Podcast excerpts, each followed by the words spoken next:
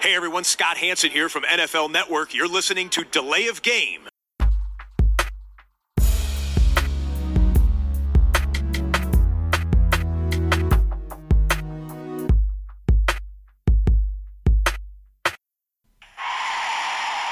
of game.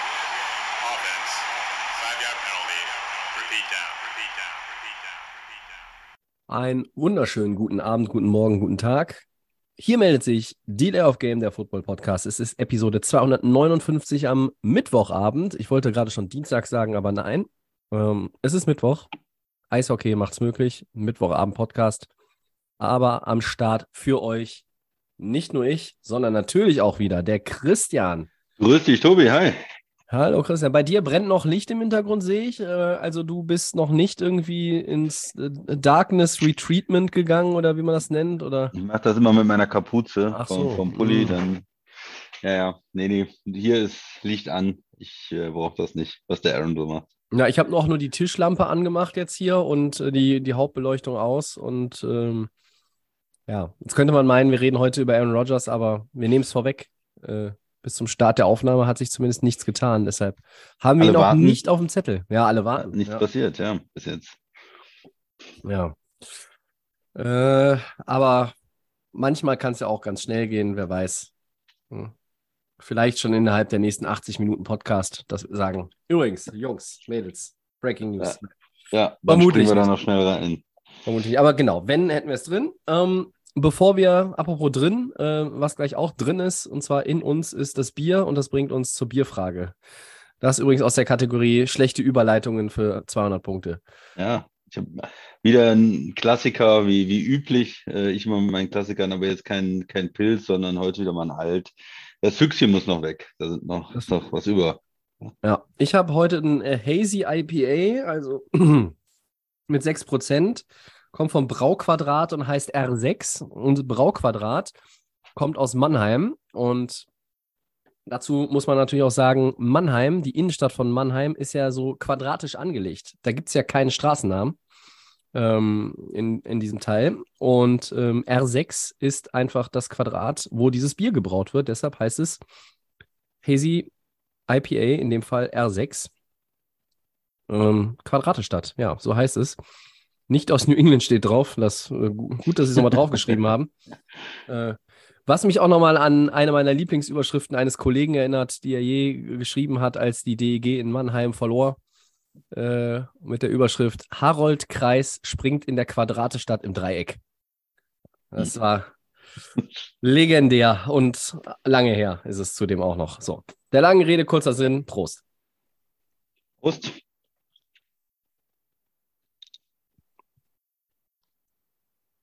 Oh, das gefällt mir aber. Hätte ich mal zwei Dosen von kaufen sollen, wa? Ja. Charmante Trübung, einen vollmundigen Körper ist aber dennoch trocken im Abgang und nicht zu stark. Mhm. Ja. Kann ich äh, alles bestätigen. So. Die folgenden Gerüchte können wir nicht bestätigen, oder doch das Gerücht schon, aber nicht, ähm, dass da irgendwas tatsächlich im Busch ist. Aber auch das wieder aus der Kategorie schlechte Überleitungen. Wir gehen in die Headlines. Und Christian, die Lamar Sweepstakes nehmen möglicherweise wieder ein bisschen Fahrt auf. Zuletzt gab es Gerüchte, die Colts könnten vielleicht dem Ravens Quarterback ein Angebot machen. Ähm, wir wollen diese Thematik rund um Lamar Jackson nochmal einschätzen. Ähm, es hat sich eigentlich nicht viel getan, aber äh, es wird dort so ein bisschen wieder so auf leichter Flamme irgendwo in der Ecke vom Herd. Da, da köchelt so ein bisschen was. Wie Ja, siehst es, du ist, es ist ja der interessanteste Spieler, der äh, irgendwie auf dem Markt ist, äh, ne, jetzt diese Offseason. Es ist äh, ein Quarterback, das ist schon mal wichtig. Es ein, er hat den MVP gewonnen. Er ist ein Spieler, der ja spektakulär spielen kann, auch mit seiner ähm, Fähigkeit natürlich zu laufen. Und da würde man vielleicht noch mehr erwarten bis jetzt. Ne? Er ist noch jung. Hm, es ist noch nicht so viel passiert. Mich wundert es ein bisschen, dass auch, auch einige Teams, hatte ich auch schon mal gesagt, direkt ähm, rausgezogen haben, nach, nach dem Motto, das ist gar kein Thema für uns. Ne? Ähm, Stichwort Atlanta zum Beispiel. Und ja, die Colts sind ein Team, das in den letzten Jahren äh, natürlich immer mit diesen Veteranen äh, versucht hat, die Quarterback-Position ja, irgendwie zu füllen. Hat alles nicht geklappt, ne? Matt Ryan und so weiter, wir kennen das. Philip Rivers, alles immer nur für ein Jahr. Äh, Wenz äh, auch mal ein Jahr. Und da muss eine Lösung her. Und ich glaube, das will die ganze Organisation, äh, das wollen die Fans. Wenn man mal durch diesen Prozess gegangen ist, man hatte einen Peyton Manning für Jahre, man hatte einen Andrew Luck, man hat diesen Franchise-Quarterback gehabt und weiß, ähm, ja, wie toll das ist, wenn man jedes Jahr weiß, wir haben einen guten Quarterback und wir haben eine gute Offense und das läuft irgendwo und wir können, äh, wenn es gut läuft, mit um den, ähm, vielleicht mindestens ums, um Championship Game oder um Super Bowl spielen, dann will man da ja wieder hin und mit diesen ja, Quarterbacks die letzten Jahre hatte man das Gefühl, da wird ein ordentliches Team, vielleicht kein großartiges Team, vielleicht hat man sie auch teilweise ein bisschen überschätzt, aber zumindest ein gutes Team wird da irgendwo verschenkt, äh, weil, weil das Quarterback, äh, Quarterback-Play so schlecht ist. Und da müssen wir eine Lösung finden.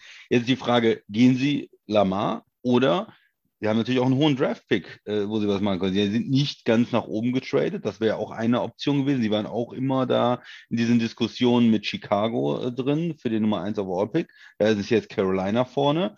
Ähm, von daher werden sie nicht äh, ganz nach oben kommen im Draft. Auf vier kann es schon sein, dass eventuell zwei, drei Quarterbacks weg sind. Es sind vier Quarterbacks, die allgemein als einen guten Stand haben, sag ich mal, die ne, ähm, mhm eine, eine Option sind da oben angesehen, aber ich glaube nicht, dass sie dann sich vielleicht an vier hundertprozentig wohlfühlen. Werden sie dann nochmal so diese Diskussion auf drei hochzutraden, zu tauschen, um da eine Möglichkeit zu haben?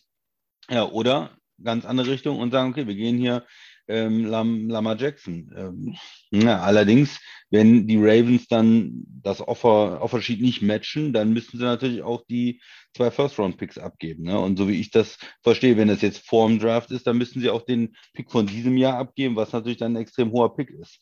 Also das ist dann wieder sowas, was äh, irgendwo ein bisschen gegen, gegen die Colts spricht. Ich weiß nicht, was du noch gehört hast, Tobi, bei den Gerüchten.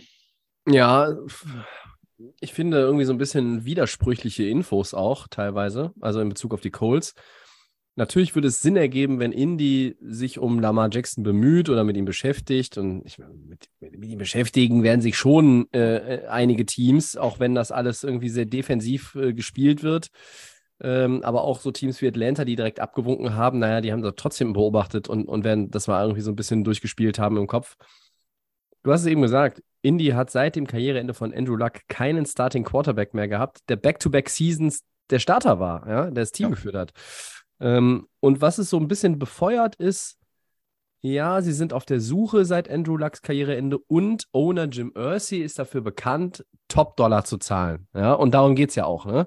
Ähm, ein interessanter Punkt, der mir jetzt nochmal irgendwie entgegengekommen ist, ich glaube, es war irgendwie über Twitter, äh, und, und nicht irgendwie ESPN oder Athletic oder sonst was, dass Lama Jackson gesagt haben soll, dass er gar nicht auf einen voll garantierten Vertrag spekuliert. Also, dass das nicht, die, nicht das Ausschlusskriterium ist, um jetzt zu sagen, äh, kann ich mir überhaupt vorstellen, fange ich Gespräche an oder sage ich sofort dann auch nein.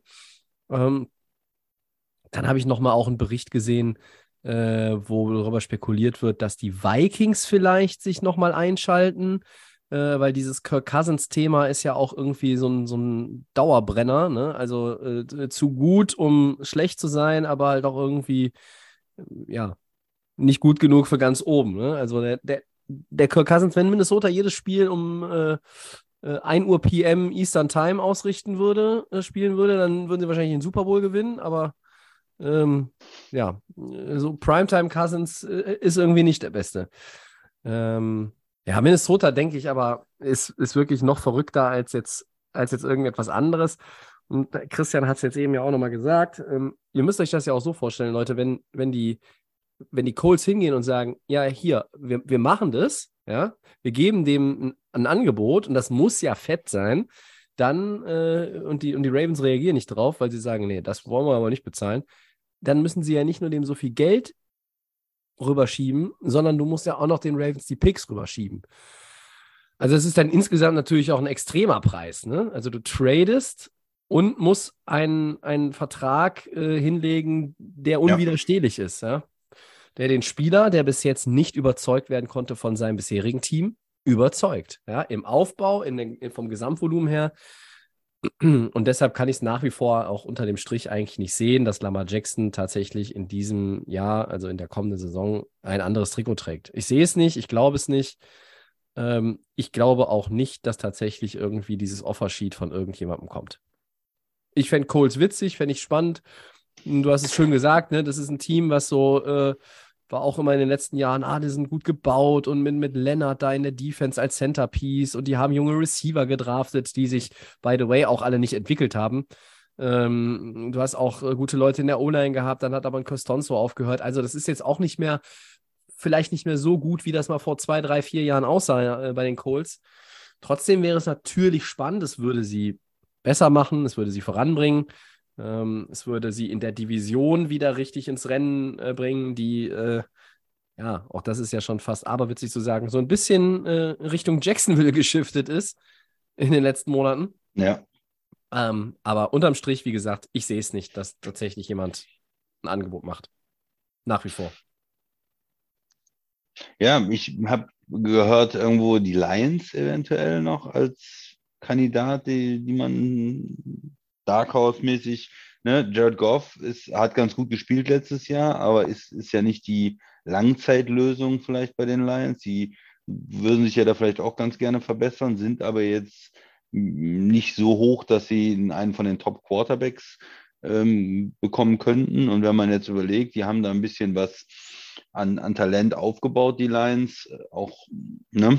auch in der Offense mit ähm, Frank Brown zum Beispiel. Ja, und die, und die haben ja auch einen hohen Pick, die haben ja den Rams-Pick. Ja, die haben den sech, ja, sechs, aber da wirst du keinen von den Top Quarterbacks kriegen, das meine ich, oder? Die sind ja, wahrscheinlich Houston, den, Houston Carolina. Ja. äh, und, ne?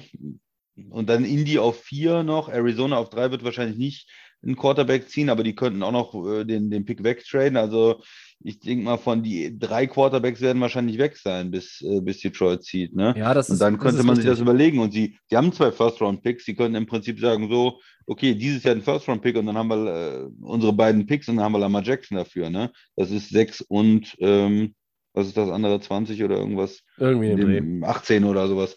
Ähm, das das wäre vielleicht auch eine Überlegung. Ne? Ähm, ja, Washington ist manchmal so ein Team, was da noch was tun könnte.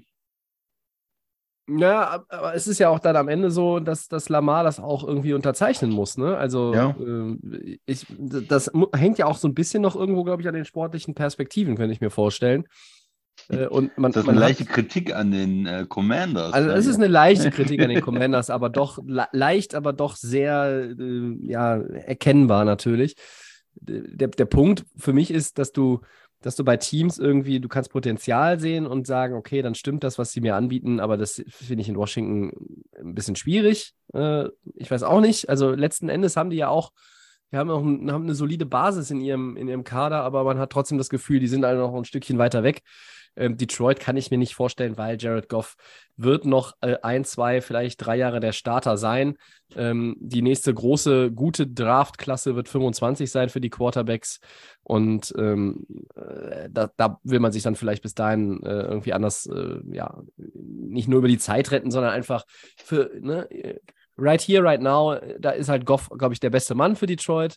Ähm, die haben sich wirklich gut entwickelt und ich glaube, jetzt dann auch zwei First-Runner abzugeben, passt nicht so ganz zu dem Konzept, was sie in den letzten 12, 18, 24 Monaten verfolgt haben. Aber ja, also es, ich finde, solche Sachen sind ja immer spannend, auch schön für einen Podcast. Man kann darüber spekulieren. Äh, man könnte ja irgendwie, wenn man will, kann man ja für fast äh, die Hälfte der Teams irgendwie ein Argument finden, wo man sagt, ja, also warum denn nicht? Ne? Mal drüber nachdenken und so weiter. Ähm, aber die Realität sieht anders aus. Sie sieht bisher sowieso ganz anders aus. Und ähm, Ja, und und umso weniger Teams sich da interessieren, umso weniger man hört, umso mehr äh, Teams auch andere Lösungen auf Quarterback finden, äh, umso näher der Draft rückt, umso besser ist es natürlich auch für, für Baltimore. Ne? Die können, ja, absolut. können dann hinterher sagen, jo, so, was wir angeboten haben, war wohl nicht so schlecht. Ähm, wo sind denn deine Angebote? Wo ist denn dein voll garantierter Vertrag oder dein, Deshaun Watson-Vertrag oder wo, was auch immer deine Diskussion war. Ich will das, man muss da immer aufpassen, weil wenn man jetzt zu sehr nach dem Motto, äh, Jackson ist total, der will da das Höchste rausschlagen, das sind ja auch dann Informationen, die dann vielleicht geleakt werden, wiederum vom Team, um ihm da so ein bisschen den schwarzen Peter zuzuschieben. Er selber sagt, nee, ist gar nicht so. Also muss man immer ein bisschen aufpassen. Ich glaube, die, die Ravens, ähm, ja, versuchen natürlich auch jetzt mit diesem, mit diesem Instrument zu schauen, ob andere, was andere Mannschaften anbieten, wie sein Markt ist. Es ist halt auch ein, ein schwieriger Spieler, äh, ihn zu bewerten, wie viel man ähm, sicher bezahlen würde, weil er natürlich ein gewisses Verletzungsrisiko hat, weil er jetzt zuletzt verletzt war ähm, und so weiter. Auf der anderen Seite würde ich immer denken, wenn Cleveland für einen Spieler, der ein ganzes Jahr nicht gespielt hat und, und jetzt die Saison recht schlecht aussah, so einen Vertrag rausgehauen hat. Einfach nur, weil wir den schon mal gut gesehen haben, weil der ein gewisses Potenzial hat.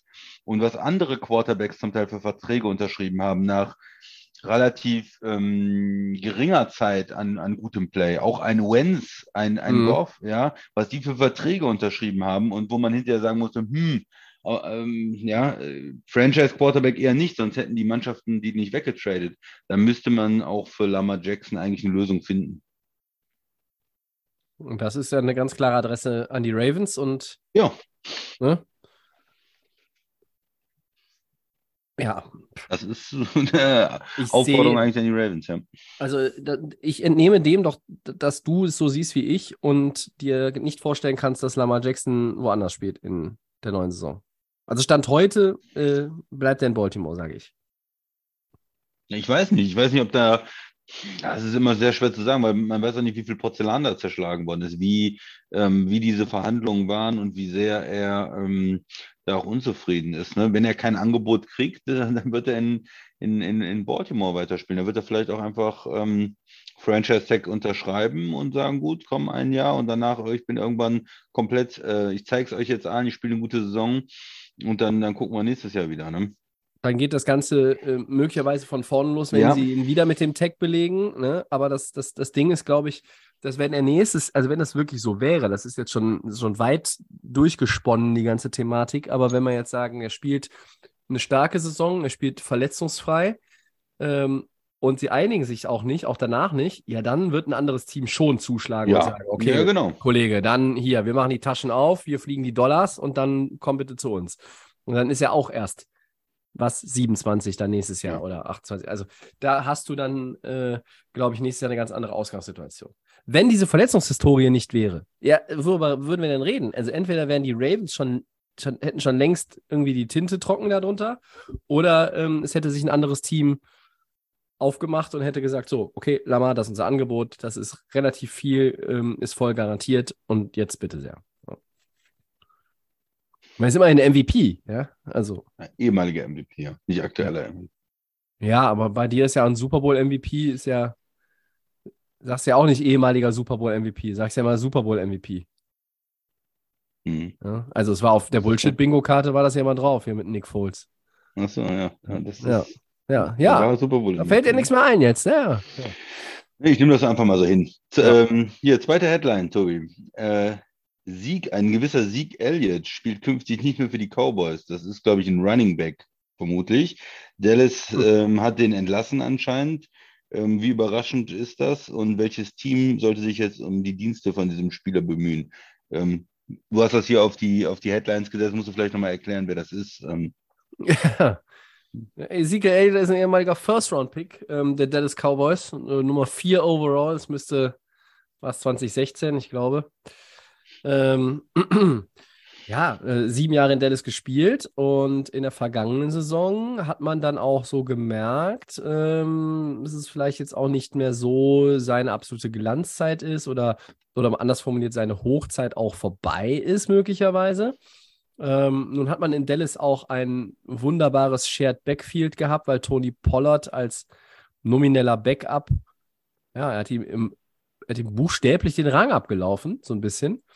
Aber das war halt auch ein netter One-Two-Punch. Nur, ähm, äh, was man nicht vergessen darf, ähm, Ezekiel Elliott hat da noch dieses Team, diese Offense mitgetragen. Er wurde damals gedraftet und sollte eigentlich nochmal so ein bisschen Ignition auch sein für die Karriere von Tony Romo. Äh, der hat dann aber gar nicht gespielt, der war verletzt und dann war Dak Prescott als ähm, Mitrunden-Pick am Start und das hat irgendwie vorher voll eingeschlagen und Ezekiel Elliott hat 2019, glaube ich, war es, auch nochmal einen richtig fetten Vertrag ja dann bekommen, nach dem Rookie-Deal.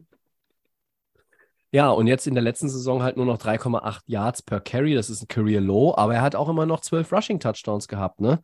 Ähm, wenn man jetzt erst 28 wird und schon auch ein gewisses Talent untermauert hat, dann müsste man ja eigentlich auch äh, Teams davon überzeugen können, dass man noch etwas im Tank hat. Ich persönlich bin aber trotzdem etwas skeptisch. Ähm, fand seine Performance Performances nicht mehr so stark. Er hat in den vergangenen beiden Jahren angeschlagen und verletzt gespielt, hat aber ich glaube, in der Saison 21 gar kein Spiel verpasst und in der jetzt abgelaufenen Saison 22 nur zwei. Hat aber sich da auch durch die Verletzungen durchgespielt. Also ich finde, da hat er auch eine gewisse Toughness bewiesen. Aber insgesamt die Explosivität war nicht mehr da. Ähm, er ist auch oft einfach dann stumpf in die Line reingelaufen. Ähm, manchmal sogar in die eigene. Ähm, ja, und dass Dallas beide behält, war nach diesem Franchise-Tag für Tony Pollard irgendwie ja, schon hatte sich abgezeichnet, dass es nicht, nicht passieren wird. Ähm, ich, es hat mich nicht überrascht, sagen wir mal so. Ja. Ähm, 16,7 Millionen wäre der Capit gewesen. Und da hat man in Dallas natürlich gesagt, hm, naja, also das ist er uns nicht mehr wert. Ja. So viel dazu vielleicht erstmal. Christian, wie siehst du das? Also hat, hat dich vermutlich jetzt nach der Saison auch nicht überrascht, oder doch? Nö, nö, hat mich auch nicht überrascht. Das war ja schon ein Spieler das ist halt dieses Problem mit, diesen, mit den Running Back Contracts. Wenn die dann äh, zu extrem sind, dann ja, passt das irgendwo nicht mehr. Und viele, viele von diesen Running Back Contracts, äh, wo man gesagt hat, nee, unser Mann, der ist es, der ist eine absolute Ausnahme und der gibt Gas auch die nächsten Jahre noch und der ist noch jung genug, hat sich nicht bewährt. Ne? Die Panthers haben McCaffrey getradet, obwohl der jetzt wieder gut bei den 49ers gespielt hat, aber für den Preis bei den äh, Panthers dann auch mit den Verletzungen, hm, ähm, Gurley braucht man nicht drüber zu reden, Tobi, du kennst das. Ähm, ja, ist aber auch ein gutes nicht. Beispiel. Ja. ja. Die, die Giants äh, waren, jetzt, waren jetzt vorsichtig, äh, Franchise-Tag für Barclay.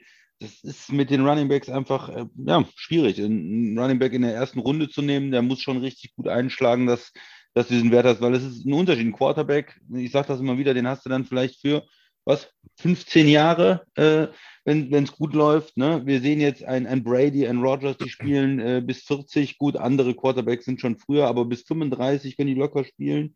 Ähm, Left Tackle sehen wir viele, die noch in ihren 30ern gut spielen. Und äh, auch einige Receiver spielen noch äh, in die 30er rein gut. Und bei Running Backs ist es die absolute Ausnahme. Und wenn du einem Running Back äh, nach dem Rookie-Deal einen Vertrag gibst über 15, 16, 18, 20 Millionen, dann ist das meistens ja, eine Fehlentscheidung. Du bist meistens damit nicht glücklich und dann sehen wir sowas, dass er dann halt äh, entlassen wird. Es war vielleicht sogar ein Jahr zu spät. Wenn es, hm. äh, verstehe mich nicht falsch, für den richtigen Vertrag ist es immer noch ein Spieler, den du, den du natürlich gebrauchen kannst. Ne? Wenn, der, wenn der die Hälfte äh, äh kosten würde, dann, dann sähe das anders aus. Aber alles, was über 10 Millionen geht für einen Running Back, ist, da wird es halt schwierig. Ne? Und äh, du hast gesagt, der Backup war im Prinzip besser. Jetzt Franchise Tag. Wenn es nicht Dallas gewesen wäre, hätte ich sowieso gesagt, äh, das geht auf gar keinen Fall. Bei Dallas war für mich immer so ein bisschen, die sind verrückt, ja, Jerry Jones, hm, Sieg, vielleicht ja, hatten noch zwei komplett teure Running Backs für ein Jahr. Von daher ähm, habe ich das nicht, nicht ausgeschlossen. Ähm, aber es war natürlich eine Situation, die absolut ungewöhnlich ist. Und äh, zwei Running Backs über 10 Millionen zu bezahlen, ist eigentlich, ähm, wenn du auch einen Quarterback hast, der nicht mehr am Rookie-Deal ist und, und äh, viele andere teure Spieler, ist es eigentlich nicht machbar. Und ja, äh, von daher passt das selbst äh, auch Aaron Jones, der nicht so einen ganz teuren Vertrag bekommen hat, der immer noch gut gespielt hat bei den Packers, der musste auch auf Gehalt verzichten. Da kann man sich dann vielleicht einigen, wenn es nicht so ganz hoch ist und wenn man dann Lösungen findet oder verlängert nochmal oder garantiert was und reduziert das Gehalt ein bisschen, dann kann man vielleicht Lösungen finden. Aber ja, selbst bei den Verträgen, die nicht ganz so hoch sind, ähm, ist das schwer, da nach ein paar Jahren den, den Wert zu finden. Ne? Running Backs. Ist, ist schwierig. Ich weiß, du bist auch ein Fan von guten Running Backs und ich, ja. ich auch. Also, wenn man wiederum sieht, was für einen Einfluss auch McCaffrey dann hatte bei den 49ers, wenn er fit ist, das spricht natürlich auch wieder für solche Spieler, was für einen Unterschied er da machen kann. Ja, aber insgesamt ähm, mit den Verletzungsproblematiken, mit dem Alter, ist es halt sehr schwer, dass, ähm, ja, irgendwie zu, zu, als Team über 15 Millionen das recht zu, zu rechtfertigen, das ist dann schwierig. Ja, es ist tatsächlich ja, das haben wir schon ein paar Mal angedeutet und auch, und auch irgendwie versucht zu erklären, dass die Position Running Back, das ist tatsächlich eine Gruppe von Spielern, eine Positionsgruppe in der National Football League, wo dieses immer höher und immer höher mit dem Gehalt, wir sehen es beim Left Tackle, wir kommen nachher zu Tanzel, ja. Ähm, wir haben es bei Quarterbacks gesehen, reden wir, seit, seit wir den Podcast machen, reden wir darüber. Da gab es einen Kirk Cousins, der hat dann irgendwie 30 Millionen bekommen. Mittlerweile sind wir bei 50 Millionen im Jahr angekommen. Ja, für Top Money. Ähm, und das ist bei den Running Backs irgendwo, da gab es irgendwo eine Grenze, eine Obergrenze, da ist dann keiner mehr rübergegangen.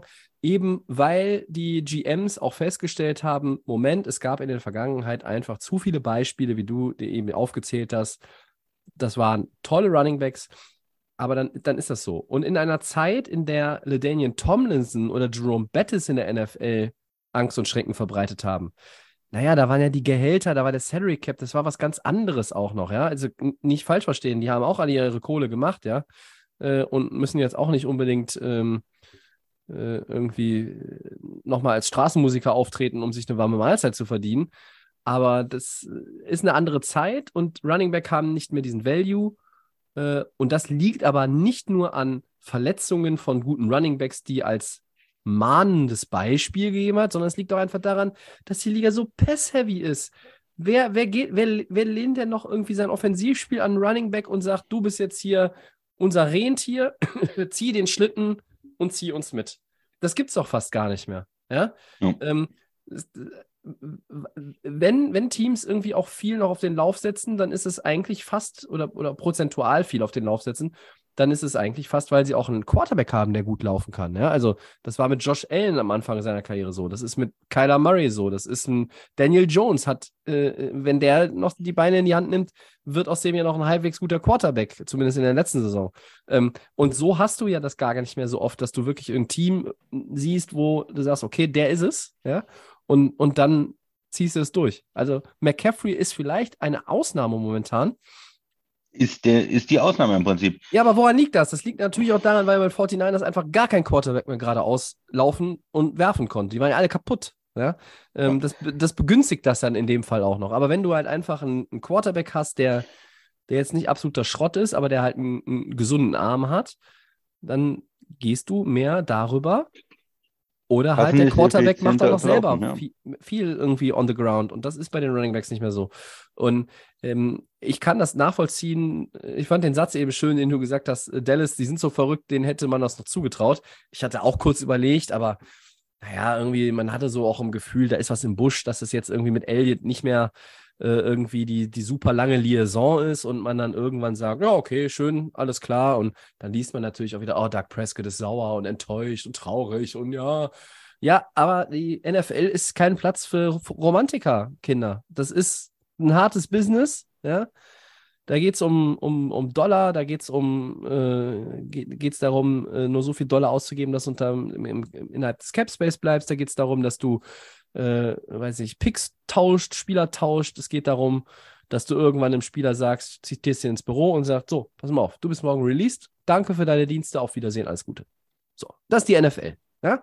Und äh, da geht mir dann auf den Keks, ehrlich gesagt, wenn ich dann Meldungen von Prescott, der nun selber auch, ich meine, was hat der denn auch gewonnen mit Dallas und in dieser Konstellation? Ja, nichts haben die gewonnen. Ja. ja. Ähm, und wenn man jetzt als einmal weiterdreht, du hast es eben auch schon wieder schön angerissen, ähm, wenn der Preis stimmt, ja, dann sollte man diese Option ja prüfen, ob Ezekiel Elliott nicht äh, vielleicht eine gute Addition ist für dein eigenes Backfield oder sogar ein Nummer 1 Running Back in deinem Backfield ist, weil eben erst 28 und wenn er, ich meine, er hat ja sogar diese Toughness bewiesen, hey, ich bin angeschlagen, aber ich spiele ja trotzdem. Ich stelle mich in den Dienst der Mannschaft und ich bin vielleicht nicht ganz so explosiv wie früher, aber wenn er jetzt ohne große Verletzungen irgendwie äh, den Sommer durch, durchsteht, ja, dann ist er doch für, für viele Teams auch auf jeden Fall eine Verstärkung immer noch. Ja. Könnt jetzt, könnt jetzt zehn Teams als Landing-Spots aufzählen, ja, ob das jetzt als Nummer 1 oder Nummer 2 Running Back ist. Aber ähm, ich glaube, dass es noch eine, eine Personalie ist, äh, die das ein oder andere, die eine oder andere Fanbase dann, äh, also eine, Ja? Also nicht, nicht mehrere Fanbases glücklich machen, weil er geht nur zu einem Team, aber es wird irgendeine Fanbase geben, die sagt, ach cool, ja, ich glaube, das ist richtig. Ich denke, du hast auch so ein bisschen recht. Naja, der sieht sich schon noch bei 10 Millionen vielleicht pro Jahr. Ich glaube, dass er vielleicht Schwer. auch zufrieden sein muss mit einem One-Year-Deal über acht, vielleicht neun. Ähm, ich denke, das ist etwas, was man ihm anbieten muss. Dafür hat er auch äh, eine gewisse Reputation. Ja. Hat bewiesen, was er kann. Vielleicht sogar weniger mit In- Incentives oder so, dass er sich was dazu verdienen Ja. kann oder was? Ja, ja, dann kommt aber das, finde ich, dann, ja, das ist aber dann schon wieder zu differenzieren, ob es vielleicht auch ein Team ist, was sagt, hey, wir geben dir einen Zweijahresvertrag für ein bisschen mehr Sicherheit. Hm. Also, dann könnte ich mir vorstellen, gehst du, äh, gehst du auf irgendwie ein Gesamtvolumen von 18 Millionen für zwei Jahre und sagst, äh, hier sind aber erstmal nur 12 garantiert oder 13, 14 und dann kannst du den Rest noch irgendwie. Aber Fra- Frage für dich, Tobi. Wie, wie viel Running Backs verdienen mehr als 10 Millionen im Jahr in der NFL? von denen, die aktuell unter Vertrag stehen Ja. und Se- Ezekiel Elliott nicht mitgerechnet, Nee, nee, der ist ja weg. ähm, Nicht mehr als 20, nicht mehr als 15, mehr als 10. Mehr als 10. Naja, also Tony Pollard auf jeden Fall wegen des Franchise-Tags und, auch Saquon- und auch Jacobs, Saquon Barkley. Und Bark, Barkley äh, Christian sind, McCaffrey. Sind, sind auf dem Franchise-Tag. Die Ja. verdienen alle 10. Ja, Christian Ähm, McCaffrey müsste drüber sein. Ist der, ist der Bestbezahlte mit 16. Ja, dann müsste auf jeden Fall noch dazugehören ähm, äh, Aaron Jones. Der hat auch einen Deal, der über äh, Ja. jenseits der 10 war. Mhm. Äh, und dann, äh, warte, warte, warte. Ich muss nur noch mal kurz, ich mu muss einfach mal alle Team-Logos noch mal gerade vor Augen haben, dann kann ich dir sagen. Ich glaube, einer fehlt noch. Nee, da sind, sind noch ein paar. mehr? Also ich ich sag, es sind insgesamt 10. aber doch es so ist viele? Trotzdem, Okay. Ja, aber es ist trotzdem, wenn du überlegst, mehr als 10 Millionen, wo Quarterbacks 50, Ja. 45, 50 Millionen im Jahr verdienen, ist das schon extrem we wenig. Und drei haben halt keinerlei langfristige Sicherheit, weil sie auf dem Franchise-Tag sind. Und es sind nur ähm, sieben mit einem mit einem ja, richtigen Vertrag sozusagen. ne? Okay, sag, Jones, sag mir noch, Mhm. warte mal, warte mal eben, ich glaube, ich kriege alle zusammen, aber du musst mir noch Okay. mal sagen, wel- welche habe ich, wenn es zehn sind, welche habe ich jetzt aufgezählt? Also die beiden auf dem Franchise-Tag, Christian drei, McCaffrey, drei sind auf dem Franchise-Tag. Wer ist der Barkley, Jacobs und Pollard. Josh Jacobs. Ja, ja, Mhm. Jacobs ist ja auch drauf. Okay, die drei Genau. plus CMC plus Aaron Jones. Jones, Sind fünf, genau. ähm, Joe Mixon Mhm. ist jenseits der 10 Millionen. Ähm, Nick Chubb ist, glaube ich, drüber. Ja, Da absolut. sind, da sind wir schon bei sieben. Ähm, dann muss ich in der AFC schon ein bisschen buddeln. Ich weiß, dass es Eckler nicht ist.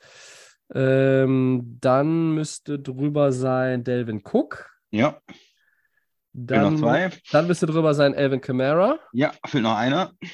Äh, und der letzte. Ui. AFC. Äh, bitte? AFC. AFC? Habe ich einen in AFC übersehen? Na, Derrick Henry gibt es natürlich. Den noch. King, natürlich, Ja. Derrick Henry. Ja. Aber es ist, es ist schwer für Running Backs, diese langfristigen Verträge zu bekommen und Camara und, und McCaffrey mit über 15 und, und die anderen sind da relativ nah an diesen 10, zwischen 10 und 12, 13 Millionen, da tummeln die sich. Und das sind alles dann Spieler, die das irgendwo eingesehen haben. Ne? Cook und Henry und Chubb und, und Mixon und Jones, da konnte man vor allem mal den sagen, hey, die sind, die sind Ja. Top 3 in der Liga und Henry vielleicht der Beste oder auch Chubb. Und die haben trotzdem sind die da nicht zu hoch gegangen, weil sie genau wissen, dass sonst bin ich in ein, zwei Jahren äh, oder werde ich so ne, wieder entlassen. Ich muss dann gucken. Ne? Also nur Ja, als Beispiel, Aaron Jones hatte äh, 1100 Rushing Yards und fast 400 Receiving Yards. Also er hatte fast ähm, über 1500 Yards und Mhm. äh, hat für einen 5 Millionen Paycut äh, erstmal hingenommen jetzt, ne? weil, Mhm. er, weil er sonst entlassen worden wäre. Und wenn du natürlich weißt, ich kriege das woanders bei einem anderen Team, das ist ja nicht, weil Green Bay so schön ist, sondern das ist genau, weil er weiß, okay, ich nehme lieber nochmal garantiertes Geld. Ja. Er hat dafür einen Teil seines Vertrags garantiert bekommen. Er ist weiter in dieser gut bezahlten Running Back äh, Liga drin aber verzichtet ein bisschen auf Geld, auch weil es einfach der Markt nicht hergibt im Moment bei den Running Backs. Ne? Das, in dem Sinne muss man das, ähm, ja, muss man das irgendwo bewerten oder in diesem Kontext. Ja, da gibt es ein Reset nur, wenn es jemanden gibt in den nächsten Jahren, der so gut über den gesamten Rookie-Deal spielt, dass er eine neue Benchmark setzt. Also der, sagen wir mal, den aktuellen, der dann vielleicht nicht mehr ganz aktuell ist, von Christian McCaffrey aussticht. Ne? Also wir spinnen jetzt mal rum und sagen, irgendein Running Back der nächsten ein, zwei Jahre wird so gut, dass du dem irgendwann vielleicht schon nach dem dritten oder vierten Jahr gibst du dem fetten Deal und der setzt dann vielleicht nochmal eine Benchmark. Der muss aber auch total dominant sein Und das muss dann auch wieder in dieses, muss dann auch in das jeweilige System passen, weil, und da sind wir wieder bei meinem Punkt, glaube ich, ähm, es ist alles so, so pass-heavy, ja, also gefühlt sind es doch 27 bis 29 Teams, die, äh, die lieber passen. Ähm, Ja, es ist ja auch effi- effizienter, Ja. Tobi, ne? Ja, es ist, es ist auch, es ist auch einfach, um, um zu scoren. Die, also es wird immer mehr gescored in der Liga und da ist es halt auch immer wichtiger. Ja? Äh, Ball Control, da hilft sie dann wieder, ne? Aber mittlerweile sind Offensive Coordinator ähm, und Quarterbacks und dann die entsprechende Offense auch so aufgestellt, dass du auch acht, neun Minuten von der Uhr nehmen kannst, indem du einfach 18 Play Drive hast und dann waren davon meinetwegen tatsächlich 13 Pässe. Ne? Geht alles. Also, das spricht alles nicht für die Running Backs. So, jetzt haben wir das nochmal zum Anlass genommen, Christian, und haben das nochmal sehr ausführlich äh, über die Running Backs. Und ich fand den Exkurs gerade mit dem kleinen Ratespiel für mich auch sehr schön. Den hatten wir so nicht auf dem Zettel. Ähm, danke dafür. Aber ich glaube, wir verlassen mal. Ähm, Ja. Äh, einen, einen hätte ich gerne noch. Ein, ein schnelles, ich hau einen raus. Ezekiel Elliott. Bei welchem Team spielt er in der kommenden Saison? Nur eins. Äh, Also, Temper. Temper. Mhm. Baker Mayfield und Ezekiel Elliott in einem Team. Oh. Ja, die müssen was tun. Temper, ne? Von- wird mir gleich Brady viel und so. sympathischer jetzt. Wir müssen was tun, sagst du, ja. Ja, Ja. du willst was tun. ja. Ähm, Gehen vielleicht mit dem Lauf mehr, wo jetzt ähm, Brady weg ist.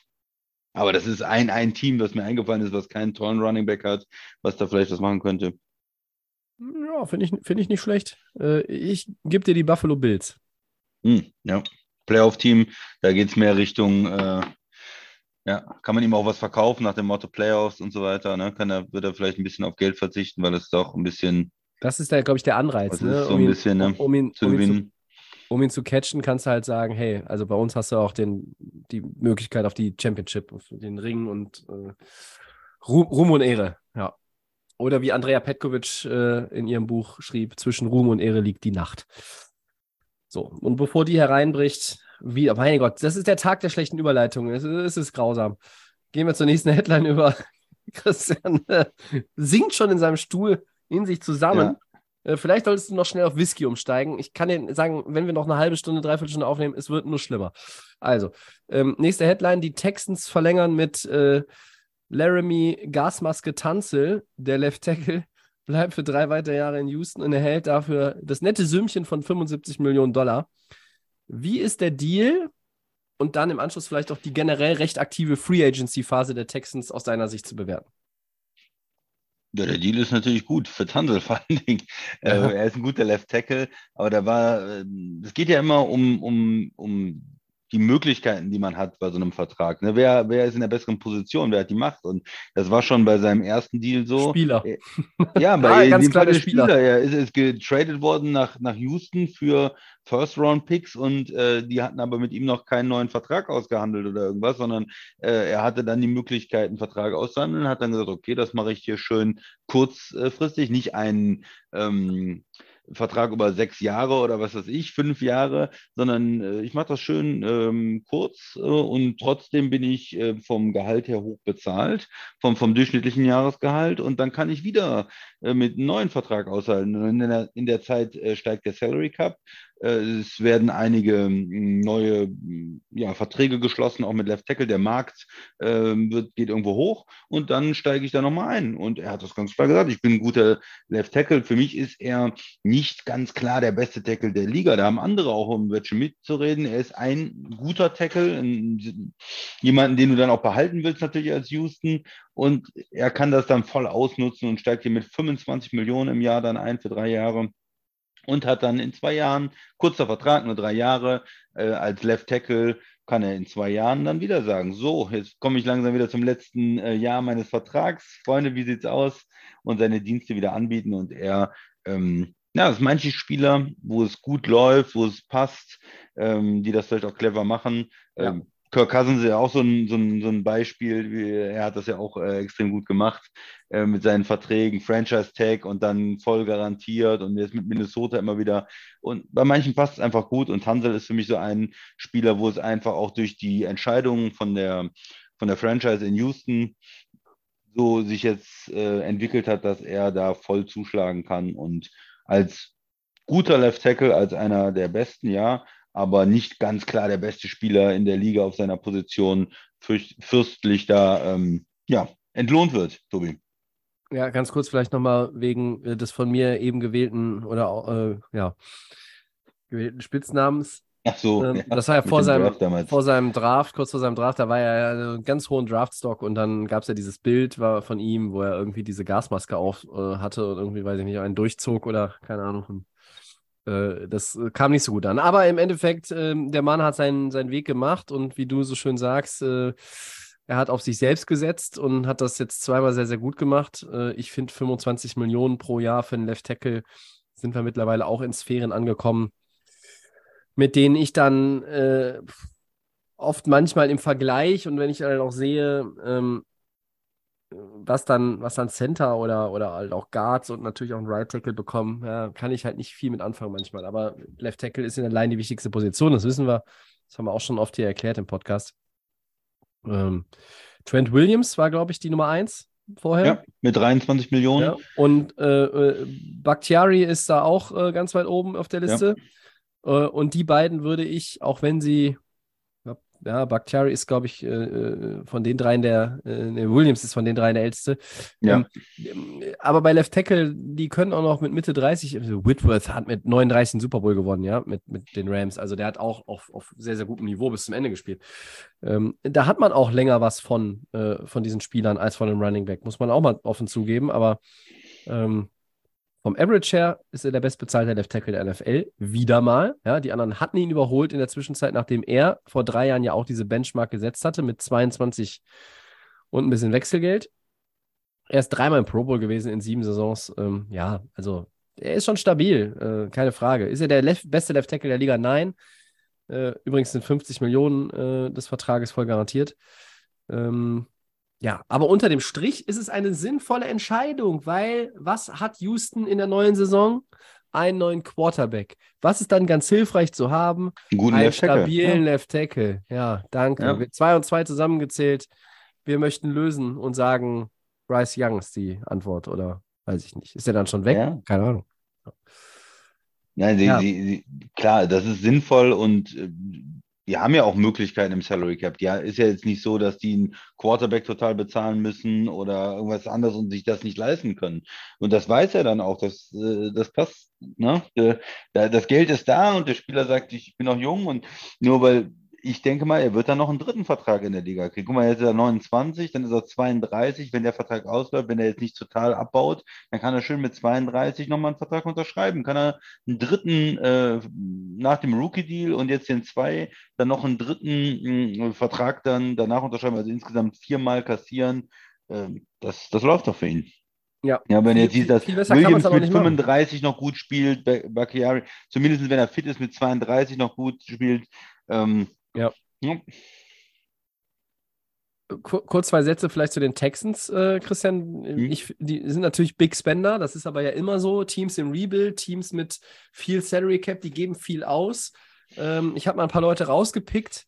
Äh, keiner davon ist natürlich jetzt der große, im Fußball sagt man sonst Unterschiedsspieler, aber ähm, äh, man hat letztes Jahr jetzt in dem, im Depth-Chart natürlich auch ein bisschen die Lupe rausholen müssen, um Talent zu sehen äh, oder zumindest Leute, die eine gewisse Reputation mitbringen. Aber sie haben jetzt Leute geholt, wie Running Back Devin Singletary. Sie haben mit Robert Woodson erfahrenen Receiver, mit Dalton Schulz einen Tight End, der in Dallas auch ganz gut gespielt hat, mit Shaq Mason einen Guard, der in Tampa auch äh, äh, eine, eine wertvolle Rolle eingenommen hat. Jimmy Ward, der Safety, hat natürlich zu Demico Ryans die Verbindung ähm, aus den jetzt äh, gerade abgelaufenen Tagen ähm, von, von Ryans als Defensive Coordinator bei, bei den San Francisco 49ers. Ähm, das sind alles, wie ich jetzt finde, in, in äh, einzeln für sich genommen keine Knaller. Aber man hat irgendwie so dieses Gefühl, ähm, hey, wir wollen Erfahrung reinbringen und halt auch ein bisschen was an Talent.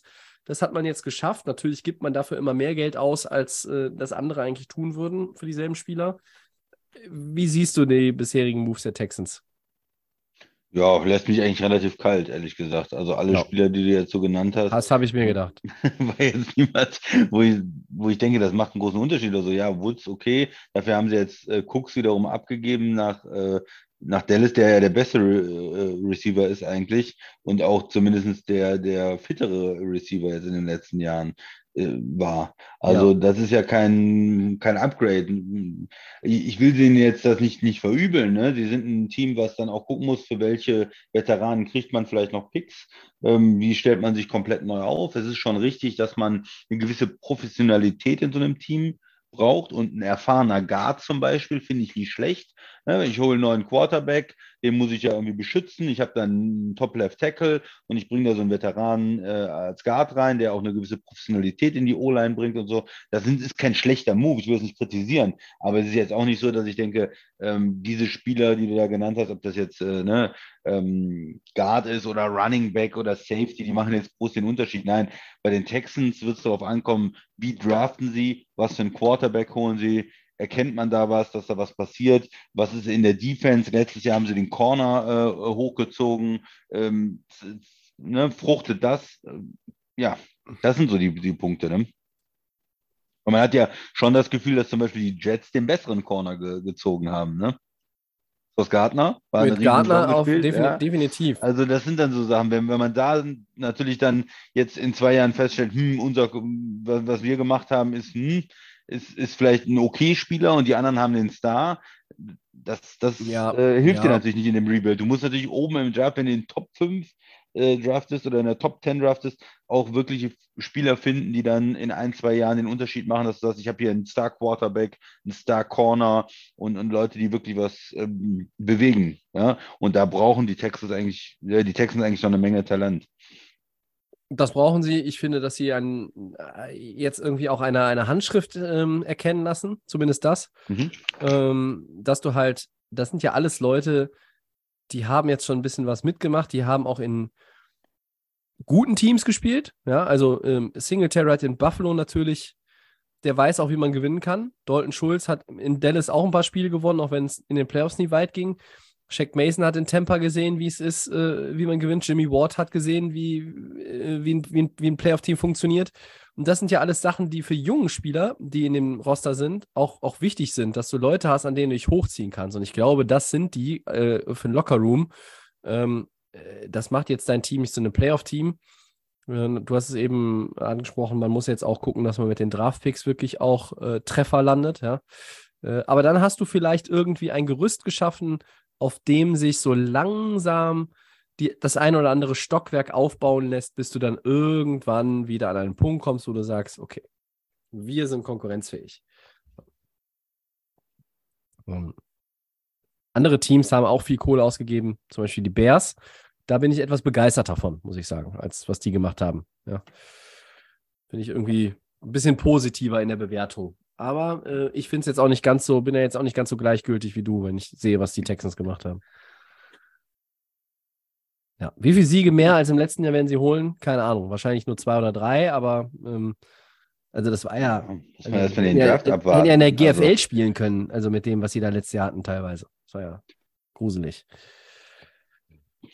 Ja, dann äh, nächste Gehen wir weiter. Hm? So, welches äh, Wide Receiver Signing gefällt uns besser, Tobi? Adam Thielen von den Vikings zu den Panthers oder Brandon Cooks, habe ich ja eben schon gesagt, von den Texans zu den Cowboys? Das ist gar keine so leichte Frage. Äh, ich habe mal einfach jetzt nur mal angeguckt, wie alt sind die und was haben die in der letzten Saison gemacht. Nicht, was haben die in ihrer Karriere Ja. gemacht. So, Thielen ist 32. Er hat in der letzten Saison 716 Yards gehabt, sechs Touchdowns.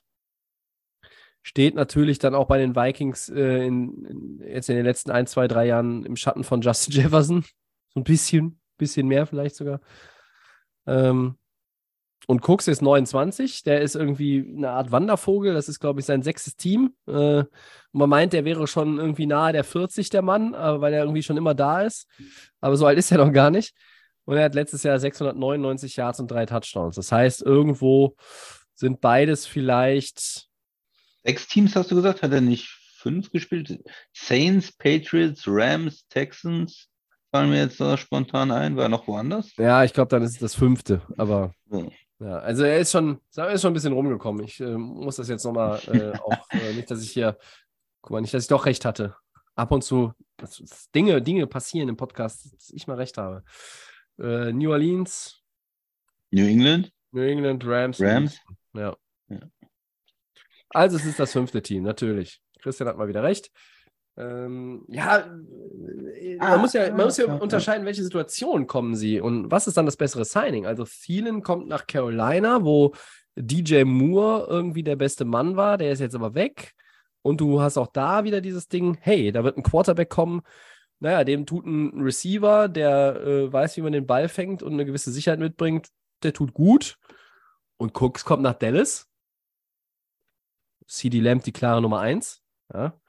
Ähm, Gallup ist irgendwie nicht die Nummer 2 geworden. Cooper äh, war es auch nicht, den hat man dann abgegeben. Und dann ist vielleicht Cooks nochmal einer, der das irgendwie so ein bisschen komplettiert, runder macht. Und dann würde ich fast sagen, gefällt mir das Signing ein bisschen besser. Ja, für mich ist es relativ klar. Ähm, mir gefällt das Signing auch besser, also Cooks, Mhm. Dallas, weil man hat ja letztes Jahr gemerkt, da fehlt irgendwas in der, in, mit den Receivern. Ne, nach dem äh, Amari Cooper Trade, äh, Gallup, ja, du hast ja, der hat sich nicht zu einer 2 entwickelt. Der war ja auch lang verletzt. Ja, der könnte eigentlich eine 2 sein, war lang verletzt, ist, ist war ein bisschen holprig, aber wenn man jetzt, ähm, und dann sehr abhängig von äh, CD Lamb gewesen letztes Jahr, und wenn man jetzt äh, Cooks mit reinbringt, der ist der Nummer 2 Receiver, dann ist es nicht schlecht. Und, und wenn Gallup super gut ist, dann ist vielleicht Cooks sogar nur deine Nummer 3, je nachdem. Und da bist du auf jeden Fall wieder ausgewogen auf äh, Receiver in Dallas. Und von daher gefällt mir das gut. Und ähm, Zielen, ich war ein Fan von seinem Spiel, als er damals noch mit Dix vor allen Dingen zusammengespielt hat. Da war so eine 1A, 1B-Geschichte äh, Mhm. bei den Vikings eine Zeit lang. Da mit Jefferson war es war er klare Nummer zwei, aber ist jetzt ein bisschen untergetaucht, so die letzten ein, zwei Jahre. Und ich glaube, es wird schon schwer, wenn er jetzt da in, in, bei den Panthers so eine ja, Nummer 1 Rolle nochmal übernehmen soll mit 32. Ich glaube, es ist schon so, dass er eigentlich ja irgendwo Nummer 2 Receiver ist und da müssen die schon gut draften, um ihm da eigentlich auch zu helfen, weil ich kann mir nicht vorstellen, dass er da Nummer 1 Receiver für, für die Panthers sein kann. Da ist er, glaube ich, das ist, glaube ich, ein bisschen zu viel von ihm verlangt, jetzt mit ähm, Anfang 30 Ja. da in, in so eine Rolle zurückzukehren. Äh, von daher, ja, Cooks äh, bei, bei Dallas und auch Quarterback-Play, ne? Äh, Dak Prescott ist ein, ähm, ein Quarterback, der Erfahrung hat, der gut spielen kann. Ja. Und ähm, bei den Panthers ist ja alles im Umbruch. Also, Ja, für, für äh, Thielen ist nochmal nice, ne? Nochmal einen Dreijahresvertrag bekommen, ne? Also den kriegt nicht jeder Receiver Ja. mit 32, ne? Aber nö, so, ist auf jeden Fall auch gut und no, noch besser äh, gefällt mir aber das, äh, um gerade bei den Receiver nochmal zu bleiben, äh, was die Jets gemacht haben heute, ne? Die haben äh, Nicole Hartman nochmal geholt. Also die sammeln ja äh, Leute, die ein bisschen was können, weil äh, der König der Dunkelheit möglicherweise in New York. Einzug hält. ja, Ja. ja. Ob der äh, wie der andere König aus, aus der Bibel auf einem Esel in die Stadt einziehen wird, wage ich zu bezweifeln. Aber äh, äh, man munkelt, er kommt. Ja? Der Messias kommt nach, äh, Green, nach, von Green Bay nach New York. Aber äh, da hat man ja jetzt schon mit Alan Lazar und da gibt es ja angeblich diese Wunschliste, die er dann wieder dementiert hat, dass es die nicht, nicht gibt. Was ja auch Quatsch wäre. Warum sollte man die Leute aus Green Bay da rüberholen, wenn er immer gesagt hat, die in Green Bay, die Receiver sind alles scheiße. Aber das ist halt Aaron Rodgers. So, ich schweife ab. Ich wollte eigentlich darauf hinaus, Nicole Hartman haben die Jets noch geholt äh, und dafür haben sie Elijah Moore abgegeben. Äh, und dafür kriegen sie sogar noch einen, sie noch einen Zweitrunden-Pick. Also sie geben Elijah Moore ab äh, und einen Drittrunden-Pick und kriegen einen Zweitrunden-Pick von den Cleveland Browns, die den aufnehmen. Äh, Moore Potenzial nie ausgeschöpft. Du hast den Pick quasi ein bisschen aufgewertet, den Spieler abgegeben. Der hätte bei dir eh keine Rolle mehr gespielt. Zudem wirft Aaron Rodgers nicht. Ganz ehrlich, der wirft den einmal im Training an, sieht, dass er den Ball nicht fängt, obwohl der offen ist, dann wirft er den im Spiel nicht an. Da kann er offen sein, völlig egal. Ja, und du hast halt einen Garrett Wilson, du hast einen ähm, Alan Lazar, du hast jetzt Nicole Hartman. Ja, dann brauchst du Elijah Moore wirklich nicht. So. Hartmann Also- ist natürlich irgendwo so der Ersatz. Ne? Bisschen, Ja, aber der ist halt irgendwie auch, weiß ich nicht, der ist halt so ein bisschen mehr dann auch der Big Play Guy, der aber auch verlässlicher ist, ne? Also der, der fängt dann auch mal so eine Murmel, ja? So in Kansas City, ja.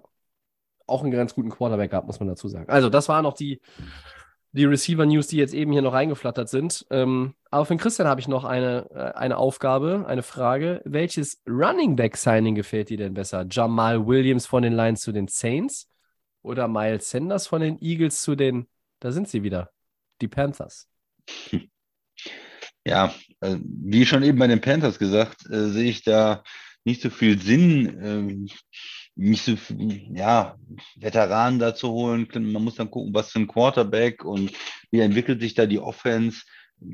Ja, also Miles Sanders ist, ist okay, aber das begeistert mich nicht so. Jamal Williams hat mir einfach letztes Jahr extrem viel Spaß gemacht. Nicht nur, weil mhm. es ein Ex-Packers-Spieler ist, sondern weil es auch bei den Lions eigentlich richtig geil war. Ne? Wer gespielt hat, dass er so viele Touchdowns äh, geholt hat, ähm, dann immer geil getanzt hat, dann auch bestraft worden ist von der Liga, äh, finden wir natürlich sowieso unnötig von der Liga da, der, der No Fun League, äh, ihn zu bestrafen. Und äh, ja, mir, mir hat er viel Spaß gemacht letztes Jahr ich wünsche, äh, dass es auch bei den Saints irgendwie gut weitergeht. Die haben ja auch eine Tradition mit so äh, Kombinationen, Running Backs, äh, mhm. die einzusetzen eigentlich. Ich meine, das ist jetzt nicht mehr dasselbe ähm, Coaching-Staff, aber trotzdem, vielleicht kriegen sie es gut hin, äh, auch, auch Williams da Möglichkeiten zu geben. Und irgendwie gefällt mir das Signing bei den Saints dann, dann besser. Da habe ich ein besseres Gefühl, dass da was bei rauskommt, Tobi. Ähm, ja, Williams finde ich auch, auch besser. Ähm, Beide werden, glaube ich, nicht den, den Super Bowl entscheiden, um das noch zu sagen. Ja. Nee, das, das garantiert nicht. Ne? Auch hier habe ich mir das so ein bisschen angeguckt, wie eben mit, mit Cooks und dann auch vielen. Williams wird 28, hatte 1066 Yards und 17 Touchdowns. Ne? Hat der Andre Swift dann auch da wirklich in den Schatten gestellt. Sanders wird jetzt 26, hatte 1269, 11 Touchdowns. Sanders ist einer, den man eigentlich auch so als Featured Back sieht oder immer gesehen hat, aber in Philly war das ja trotzdem auch ein bisschen Running Back bei Committee und in, in Detroit war es dieser One-Two-Punch mit der Andre Swift. Äh, Williams war die Touchdown-Maschine, der aber so ganz nebenbei auch die, und die Lions haben viel gepasst und der hat trotzdem noch 1066 äh, Rushing Yards gehabt. Das zeigt einfach, wie viel Offense die produziert haben in der vergangenen Saison. Ähm, ich bin auch ein Fan von Williams. Hm, dieses Camara Ingram-Ding war natürlich auch immer so der heiße Scheiß in, bei den Saints. Und bei Camara ist ja jetzt auch immer noch nicht so ganz raus. Da gab es ja irgendwie diesen einen Vorfall irgendwie, da war doch eine Mischerei verwickelt. Vielleicht wird er nochmal gesperrt. Dann hast du halt einen Williams, und, und die Saints weigern sich ja auch einfach irgendwie in eine Art Rebuild zu gehen. ja, ähm, ja, die behalten einfach Michael Thomas und sagen, ach, du bist irgendwie seit drei Jahren unzufrieden und verletzt und meckerst nur rum und spielst nie und das immer aua aua. Aber äh, findest geil, dass du an Bord bist. Dann holst du Derek Carr, von dem der Christian sagt, naja, es ist nicht Fisch und nicht Fleisch Quarterback, so aus der Kategorie. Ähm, dann hast du Leute wie, wie Ramchick, du hast du Spieler mit, mit, mit Value einfach auch nicht abgegeben, so um irgendwie Picks einzusammeln. Ähm, ja, äh, trotzdem, ich finde Jamal Williams, der passt da gut hin. Das ist ein guter Fit. Ähm, Sanders wird in Carolina, glaube ich, auch eine deutlich tragendere Rolle spielen. Äh, also, viel deutlicher einfach noch die Nummer 1 sein, mehr, noch mehr Snaps einfach bekommen als in Philly. Ähm, da tue ich mich ein bisschen schwerer, eine Entscheidung zu treffen, bin aber auch eher bei Williams. Ähm, ja, aber hier, hier finde ich es irgendwie knapper zu entscheiden. Also bei dieser vielen Cooks-Geschichte ja. bin ich auch viel deutlicher bei Cooks. Ähm, und hier bin ich ähm, eher knapp bei Williams oder knapp her. Äh, aber beide Running Backs, glaube ich, haben. Bei den Saints muss man abwarten, wie es mit Camara dann wirklich aussieht. Aber ich glaube, Sanders in Carolina sollte auch, um jetzt mal auf Fantasy so ein bisschen einzugehen, sollte einen guten Fantasy-Value haben. Ja, erstmal gucken, wer ist der Quarterback, ne? ja, aber der wird, der ne, läuft, ne? dem wirst jetzt, ja, äh, ja, ich, ich glaube, da wird von Running Back noch genug abfallen, also gerade im ersten Jahr. Und Frank Reich ist auch einer, der äh, auch die Running Backs dann einbindet, glaube ich. Also in Carolina hat man ja, da ist ja irgendwie Aufbruchstimmung, ne? Und da, da, die feiern gerade alles ab. Also die könnten jetzt auch irgendwie könnten jetzt auch irgendwie irgendjemand, der schon 20 Jahre in Rente ist, irgendwie holen und sagen, ja, geil, geil. Wir haben einen neuen Coach, wir haben Nummer 1 Pick, geil. Wir holen Quarterback, geil. Zukunft wird gut. Wir haben jetzt Erfahrung auf Receiver geholt. Wir haben Miles Sanders, hey, der war doch hier mit, mit Philly im Super Bowl. Ja, alles geil. Aber mal gucken, wie geil es dann wirklich wird in Carolina. Ähm, by the way, Christian, mir fällt noch was ein oder ist noch was aufgefallen gerade. Die Jets haben jetzt, glaube ich, äh, Pick 43, 44 oder 44, 45, also Back-to-Back-Picks in der zweiten Runde. Und mir ist jetzt auch nochmal klar geworden, warum man das so mit Elijah Moore macht. Naja, weil halt Aaron Rodgers zwei Second Rounder wert ist. Und dann schiebst du die zwei Second Rounder rüber und hass ihn. oder? Soll das, eine, soll das eine Provokation sein oder was? Wir wollen einen First Rounder. Ähm, Ja. zwei. Nein, aber Der Mann wird ja, 40. Ja, das ist Der Mann wird 40 ein fairer Punkt. Ja. ja, Man weiß ist, nicht, wie lange und er er noch ist spielt. nur immunisiert. Ja, und deshalb äh, Naja, weiß der- ich nicht, ob man, ob man da einen First Rounder auch rufen kann. unendlich viel Geld. Ich, ich, ich weiß das alles. Also das, was ich nochmal gehört habe, ist, dass es äh, dieses Jahr im Draft nicht den First Rounder der Jets gibt. Dass ähm, die, die Prognose ist ein Zweitrunden-Pick. Und das ist natürlich dann gut, wenn sie zwei haben, dann können sie einen selber behalten, einen abgeben. Und dann ein 23er-Pick mit ähm, 24er Pick. äh, ein 24er Pick, äh, sorry, mit ähm, einer, einer Staffelung, je nachdem, ob er spielt dann wirklich weiter. Ne? Dass, äh, wenn er weiter spielt und sie vielleicht auch Erfolg haben, dass das dann Richtung First Round Pick geht in Hm. 24. Und die Jets natürlich sagen, naja, wenn wir Rodgers haben und der spielt und wir sind gut, dann ist das ein niedrigerer Pick. Ähm, und wenn er, ne, wenn er schlecht spielt, dann äh, nur ein Zweitrunden-Pick und wenn er gar nicht spielt, wenn er retired nach der Season, dann nur ein Drittrunden-Pick oder sowas. Also irgendwie so eine gestaffelte Geschichte dann nächstes Jahr, ähm, damit die Jets auch, weil für ein Jahr nur von Rodgers, wenn sie ihn hoch bezahlen müssen, wollen sie keinen First-Round-Pick abgeben. Auf der anderen Seite ist es für die Packers natürlich schwer zu vermitteln, ein Spieler, der letztes Jahr noch MVP war, ähm, für irgendwie Ja. nur einen Zweitrunden-Pick abzugeben. Und da, das ist zumindest das, was ich lese, ist, dass man da vielleicht irgendwo hinkommt, äh, einen Zweitrunden-Pick und dann in, in 24 einen Pick, der abhängig ist von, äh, vom Meister der Dunkelheit, wie er sich da entscheidet. Äh, oder vom König der Dunkelheit. König oder Dunkelheit. das andere, was noch im Raum stand, war äh, Spieler. Ja? Ja. Ähm, haben die Packers vielleicht Interesse an irgendwelchen Spielern von den Jets? Geben die vielleicht was ab? Da war Moore auch ein so ein Kandidat. Äh, aber das ist jetzt erstmal vom Tisch. Vielleicht Mhm. nehmen sie auch zwei Zweitrunden-Pick und dann wird diese, diese Staffelung nächstes Jahr geringer. Könnte vielleicht auch sein. Mhm. Ich bin sehr gespannt. Also, dass es ja passieren wird, scheint fast schon außer Frage, aber für, Ja. welchen, für welchen Preis? Und das finde ich echt spannend. Ähm, denn denn äh, wenn, das so sein sollte, ähm, finde ich es halt gut für die Jets, die halt dann, naja, sagen wir mal, der, der, du investierst diesen Zweitrunden-Pick und würdest dann sagen, hey, der spielt noch ein, ein zweites Jahr. Und dann müsstest du halt vielleicht noch einen, einen First Rounder, je nachdem, hinten, hinten raus äh, für, das- für das Jahr drauf opfern. Ja, finde ich dann Ja. schon irgendwie okay, weil ich meine, wenn du, wenn, warum solltest du einen Second Rounder und einen First Rounder für Aaron Rodgers abgeben, wenn du am Ende nur ein Jahr von dem rauspressen kannst, ne? Genau, das, das macht keiner, ne? Und da muss irgendwie so eine, so eine Kompensation sein, irgendwas schon mal jetzt so zum Start und dann nochmal das nächstes Jahr schauen, ob Ja. er spielt. Und, und wenn er, wenn er spielt und sind erfolgreich, dann, dann tut der Pick ja auch nicht so weh. Weil dann Ja. ist es ja, äh, ist ein guter Vibe in, bei den Jets und der Coach und der General Manager, alle sind happy und wir sind in die Playoffs gekommen vielleicht und haben gewonnen, dann, dann wird ja auch keiner kritisiert. Ne? Ja. Das ist auch so ein bisschen die Sicherheit für die Entscheidungsträger. Ähm, Die, ja, Delay of Ja, Game bietet übrigens eine 4 zu 1 Quote äh, für, für Wetten, äh, dass alle Picks für Aaron Rodgers in Wide Receiver investiert werden. Sorry, aber er muss es sein. So, ich würde es. Christian, äh, Playoffs nächstes Jahr, Green Bay und, und Rams von der Couch aus, ne? weiß ich nicht, muss man mal schauen, muss mal gucken, was die, was die Offseason noch so bringt. Ich bin da noch nicht. Ja, also, bei, Ja. also in, in LA äh, haben die gar nicht mitbekommen, dass Offseason ist und Free Agency. In, in, ja, in LA ist vielleicht. In Green Bay auch nicht, die haben auch nichts gemacht. In der Defense ähm, gesagt wird, ganz wörtlich, wir brauchen nur einen Spieler, der macht das schon alleine in der Defense, habe ich das Mhm. Gefühl. Der ist sonst nicht mehr so viel da, ne? Ja, aber du hast halt die Offense auch nicht. Aber gut, das, jetzt, ich finde es gut, dass wir jetzt nochmal auf Green Bay eingegangen sind und Rogers. Das äh, ist auch alles, das ist ja auch spannend und ich glaube auch, ähm, dass äh, unsere Hörerinnen und Hörer das dann äh, interessant finden. Auf die Rams muss man jetzt wirklich nicht eingehen an der Stelle. Ähm, ich habe so ein bisschen das Gefühl, dass zumindest 23 für unsere beiden Teams ein, ein Jahr wird, was wirklich ein, ein Bridge-Year wird. Indem ich sogar die Packers besser sehe, aber 24 sich das vielleicht sogar schon wieder wechselt, ähm, dann bei denen. Ja, okay.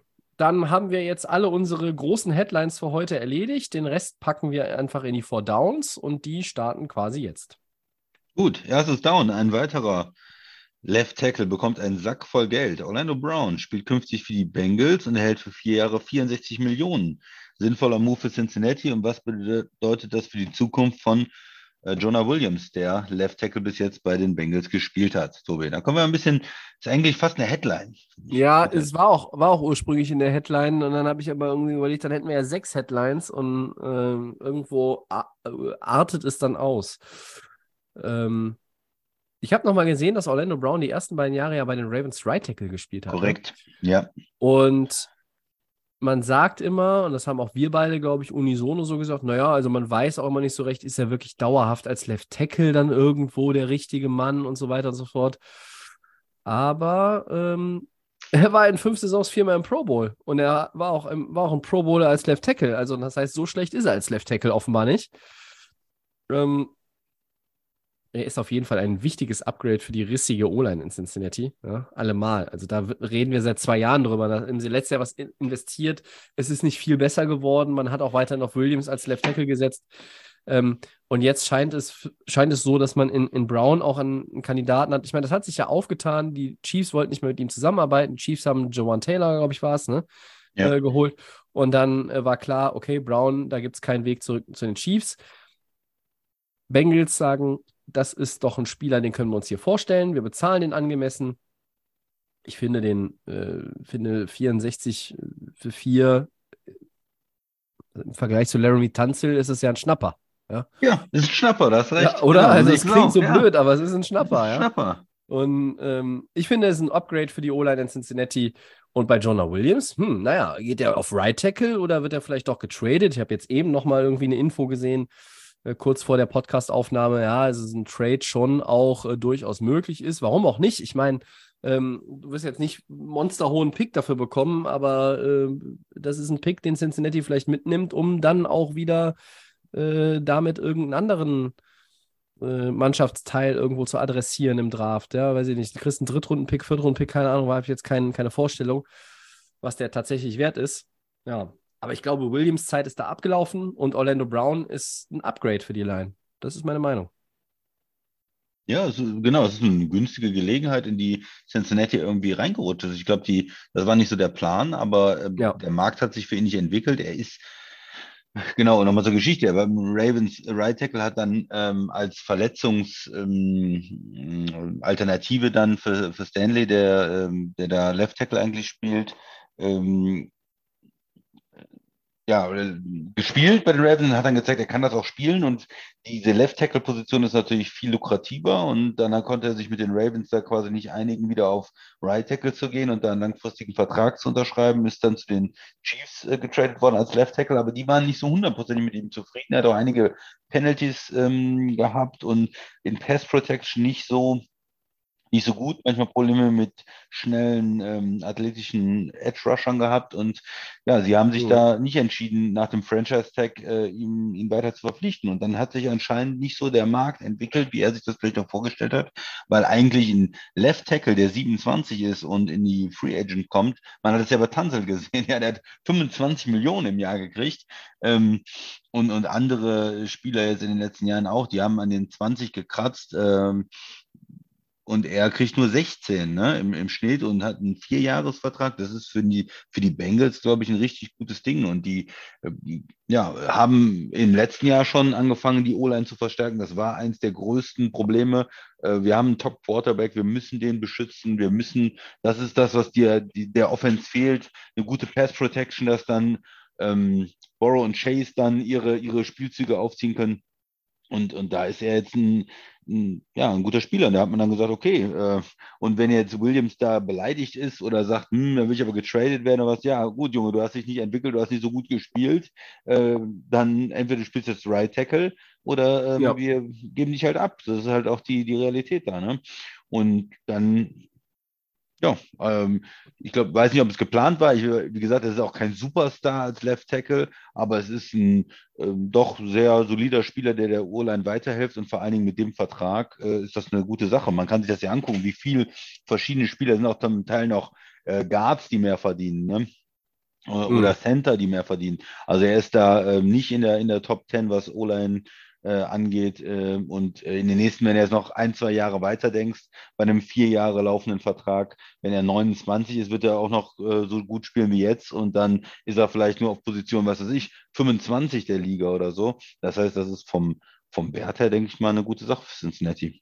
Ja. Jetzt haben die die drei wichtigsten Positionen in der O-Line, Quarterback, Nummer 1 Receiver, Left Tackle besetzt äh, und, und auch für die nächsten Jahre eigentlich fest besetzt und ähm, können da Mhm.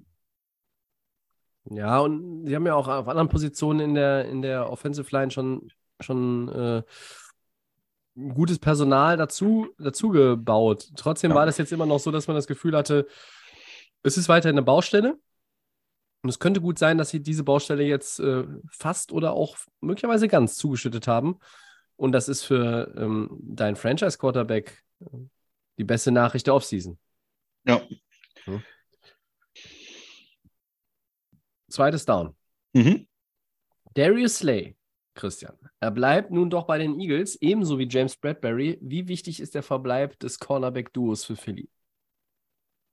Ja, die sind beide gut. Die ähm, Slay früher in Detroit gewesen, haben sie dafür getradet und eine Zeit, eine Zeit lang ähm, bei Corner ein großes Problem in, in Philadelphia und das hat man halt nicht über den Draft lösen können. Und manchmal muss man solche Positionen dann auch einfach sagen, okay, über einen Trade, wir holen uns jetzt hier einen Veteran und der, letztes Jahr dann nochmal über dieses Bradbury-Signing, was äh, ja extrem gut war. Ich hatte das auch letztes Jahr ein paar Mal gesagt, ähm, schon als er verpflichtet worden ist. Äh, er war mal überbezahlt auch Mhm. irgendwo oder ja, aber nach dieser New York-Zeit war er im Prinzip ein Schnäppchen dann in der Free Agency auch.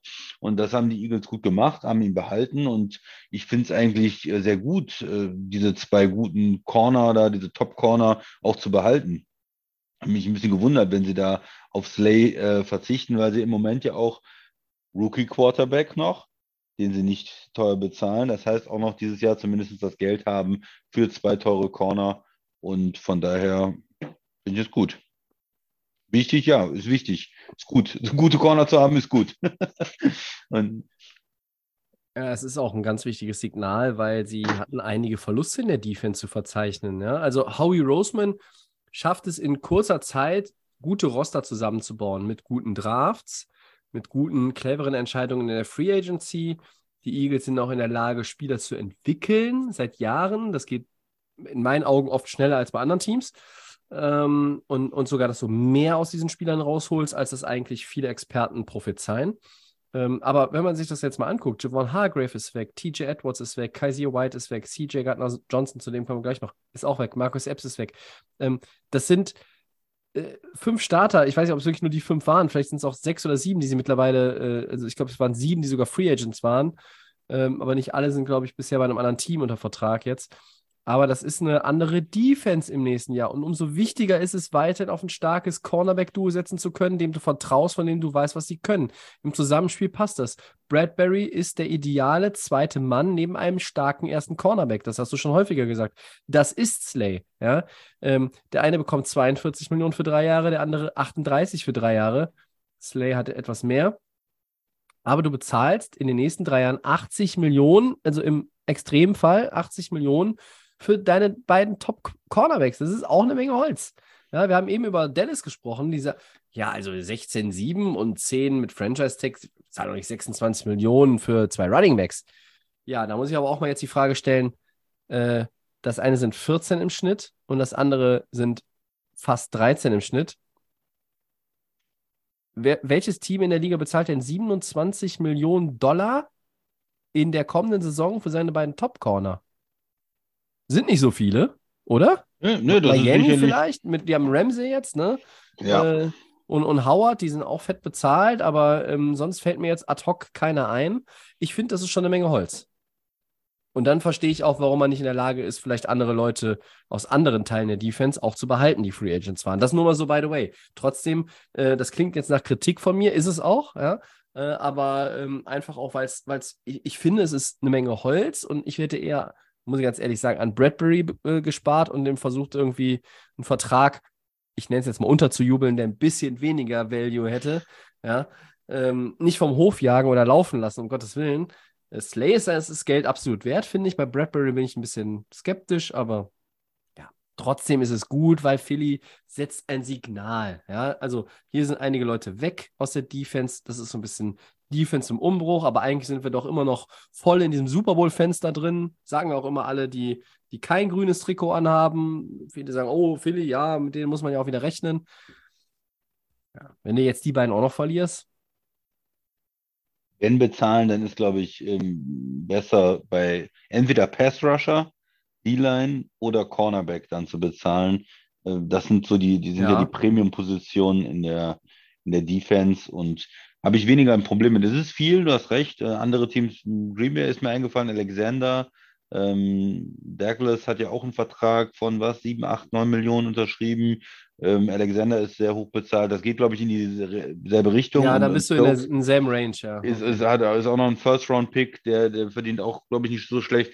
Aber da müssen wir mal genau hingucken, wie viele andere Duos es noch gibt, ähm, die da rankommen oder es übertreffen. Aber Philly wird da, wird da oben mit dabei sein, jetzt mit den zwei Veteranen, mit den zwei Cornern. Aber ich finde es ähm, trotzdem in dem Fall gut, wenn schon, dann doch bitte für Positionen wie Corner wie, oder wie Pass Rusher dann das Geld in der Defense aufwenden. Hm.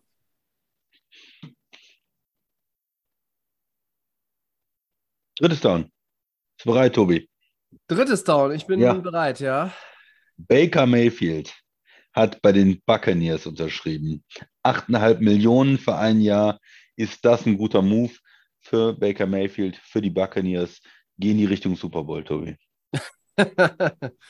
ja, wenn sie Ezekiel Elliott holen. Äh, also, ähm, wir haben das ja letzte Woche auch, auch reingepackt. Und ein, ein Nummer 1, ehemaliger Nummer 1 Overall-Pick, der ein neues Team hat, müsste ja in Delay of Game Podcast eigentlich eine Headline sein. Baker Mayfield hat ja einen recht steinigen Karriereweg ja bisher gehabt. Wie verkraften die Rams den Verlust von ihrem Top-Quarterback? Ja, was, was, was soll man sagen? Es ist, es ist einer von vielen. Ja? Also wir haben, wir haben einen Tight End dazu geholt, der hat einen Career Catch und wir haben zehn Leute verloren, die eigentlich alle Starter waren. Ah, Also von daher, sag, ich sag mal so, auf den einen mehr oder weniger kommt es ja nicht mehr an, ne? Ähm, so, zurück zu Baker Mayfield, my man. Ähm, ich mag Baker Mayfield. Ich, ähm, er hat mir er hat mir mit, seinem, mit seinen Leistungen bei den Rams Trost gespendet in einer Saison, die sehr trostlos gewesen ist, aus schon häufiger hier ähm, breit getretenen Gründen. Ähm, Baker Mayfield hat mir als Rams-Fan ein Lächeln ins Gesicht gezaubert, mehrfach. Und hat das so oft geschafft wie, wie kein anderer Rams-Spieler in der vergangenen Saison. Das hat Aaron Donald nicht geschafft. Nur Jalen Ramsey war ja eigentlich einer, von dem ich gesagt ha- habe, Danke, Jalen, das war schön. So. Ähm, ich finde, ähm, er sollte Starter werden. Er, er wird mit Kyle Trask da irgendwie competen im Camp. Er wird da drum kämpfen um den, um den Job. Ich finde, er sollte es werden. Ich glaube auch, er kann es werden. Ähm, er hat jetzt in LA nochmal gezeigt, wenn er auch gut gecoacht ist. Das ist in meinen Augen bei ihm, du musst ihm, das ist, muss eine, eine Mischung sein aus Puderzucker in den Arsch blasen ähm, äh, und ab und zu mal einen Klaps auf den Hinterkopf. Und ich kann mir vor, das gab es in LA für ihn, das passte. Das hat er in Cleveland, glaube ich, nie so bekommen. Äh, die Kombination und in Tampa weiß ich nicht, wie es da sein wird. Könnte ich mir aber vorstellen, dass es eher auch passt, als dass es schwierig wird mh, mit dem Coaching-Staff von Todd Bowles. Mh, Der Deal ist auf jeden Fall teamfreundlich, finde ich. weil Du hast halt ein, also das ist ein ehemaliger Nummer 1 Overall-Pick, Freunde. Der, maximal 8,5 Millionen. Ne? Also der Deal startet mit 4 Millionen garantiert. Äh, und wenn ich das richtig gesehen habe, heute Nachmittag beim, beim Vorbereiten. Und äh, der könnte auf 8,5 Millionen steigen. Ja, und selbst wenn es der, der Max-Value wäre für dieses eine Jahr, finde ich das für so einen ehemaligen Nummer 1 Overall-Pick auf Quarterback, das ist halt akzeptabel. Ja. Und er ist auch für, für Mayfield fair. Ähm, er bekommt die Chance, das hat er sich erarbeitet, durch diese Zeit bei den Rams nochmal irgendwo der, der Starter zu werden. Ich würde mich mit keinem streiten, der sagt, das ist die letzte Chance für ihn, äh, Starter zu sein. Da würde ich nicht widersprechen. Ähm, wenn er es verkackt, glaube ich auch nicht, dass er 24 aus der Liga raus ist. Aber dann ist er halt nur noch ein Backup. Backup, Backup, ja. Und ich wünsche mir weitere äh, äh, Versicherungscommercials hier oder was was war was Versicherung? Ich wünsche Ja, mir weitere Commercials mit ihm. Die sind schön, die machen Spaß. So, jetzt kommt der Christian, bitte sehr. Äh, ja, Commercials weiß ich nicht, aber es ist High-End Backup Money. Ne? Es ist so, dass er nochmal den, die Chance hat, Starter zu sein. Ist aber auch ein Vertrag, das, es hindert dich ja an, bei Tampa nicht irgendwas zu tun. Ja? Ihn, ihn als Backup zu nutzen, wenn er es nicht hinbekommt, ähm, einen Quarterback zu draften, ähm, noch einen zu signen, wie auch immer vorzugehen. Es ist kein, kein langfristiges Commitment oder irgendwas. Ja. Er hat bei den Rams nochmal ganz gut gespielt, sonst wäre es nach dieser Carolina-Geschichte ähm, ja, vielleicht schon, schon noch schlechter, aber wir sehen manchmal noch die Situation, äh, Geno Smith ist so das Beispiel, ne?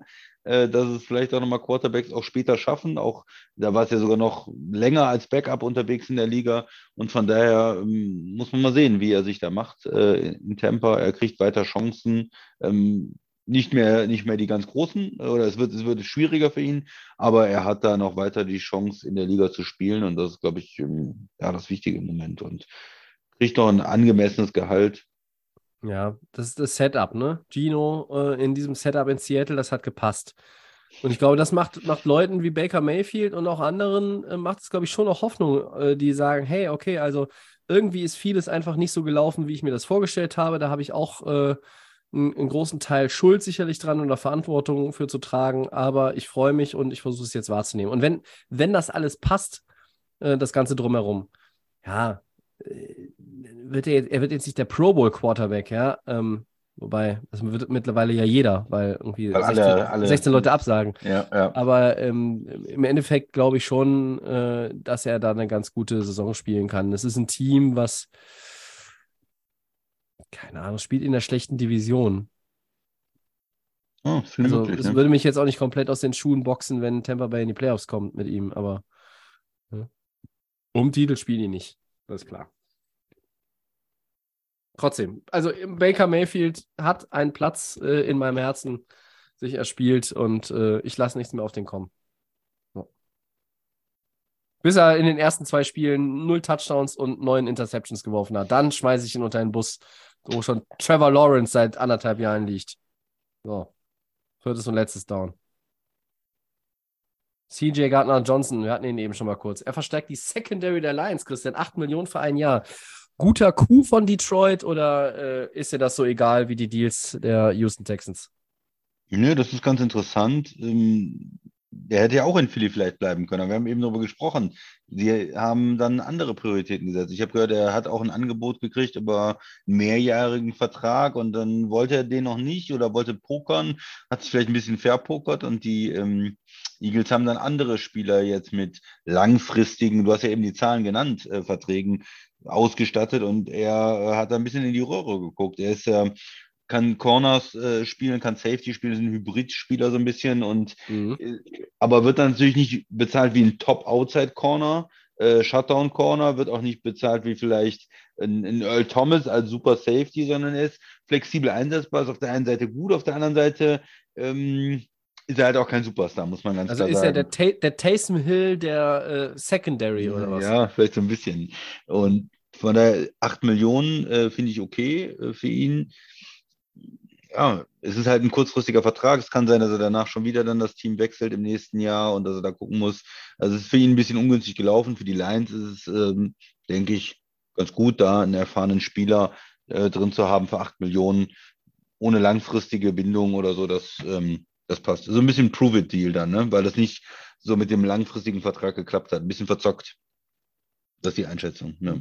Das ist absolut richtig. Ähm, sechs, Intercep in, oh, sechs, Interceptions in 2022. Äh, dabei hat er, glaube ich, nur zwölf Spiele als Starter bestritten. Das ist dann schon eine ganz nette Quote. Ja. Ähm, und er war ja in allen Free Agency-Listen ein Top-Defender, als Top-Defender gerankt. Deshalb finde ich, das ist, die, das ist ein guter Move von den Lions. Er gefällt mir. Ähm, Lions haben ja jetzt auch nochmal versucht, so äh, jetzt nicht mit übertriebenen Aktionen, aber schon auch irgendwo ein bisschen ähm, Futter reinzubringen in bestimmte Mannschaftsteile, wo es einfach gemangelt hat. Und Cam Sutton, Emmanuel Mosley haben sie zwei Corner geholt. Und ich finde, das ist die Verstärkung für die Secondary der Lions, die auch jetzt nochmal so ein bisschen Leadership reinbringt, weil ähm, ich glaube, dass er kann da in diesem Team, in dieser Defense ein Leader werden. Ähm, und wenn du jetzt halt Sutton hast und Okuda und ähm, Gardner Johnson als Safety und vielleicht auch in irgendwelchen äh, Packages als, als äh, auch als Corner, dann ist das schon nicht so schlecht. Und da waren die Lions dann auch einfach grausam schlecht im letzten Jahr, ja. Da war die, war die Kacke. So, also das ist eine Verstärkung.